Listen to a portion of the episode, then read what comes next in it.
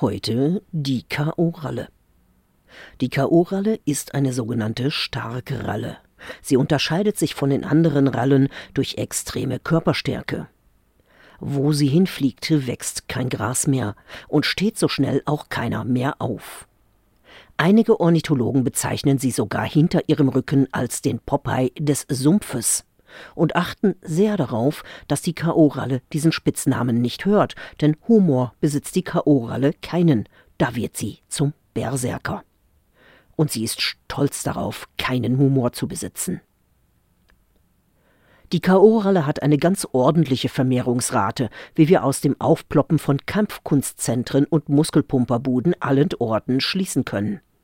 Jedoch ist die K.O.-Ralle nicht so häufig, wie zu erwarten wäre, da diese Kampfkunstzentren und auch die einzelnen K.O.-Rallen sehr viel Werbung im Internet machen, um ihre gestählten Federkiele und vor Kraft berstenden Hühnerbrüste eingeölt auf Instagram zu präsentieren.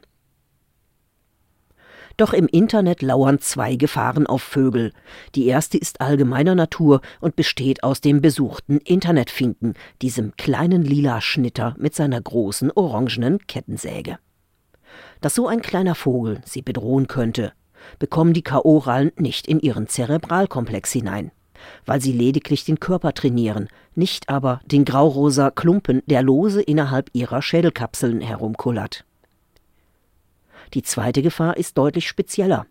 Es ist der Bratspieß findiger Bräulerbudenbesitzer, welche gezielt das WWW nach eingeölten Hühnerbrüsten durchstöbern und wenig Hemmungen haben, K.O.-Rallen durch kleine Lockschildchen in ihre Etablissements zu locken und anschließend als Grillhändel zu servieren.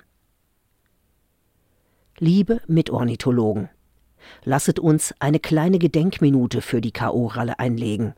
Wenn wir mal wieder vor einem Imbisswagen stehen, wo auf dem Asia-Würzmix mit Filzstift das Wort Würzmix durchgestrichen und stattdessen Kampfkunstzentrum dazugeschrieben ist.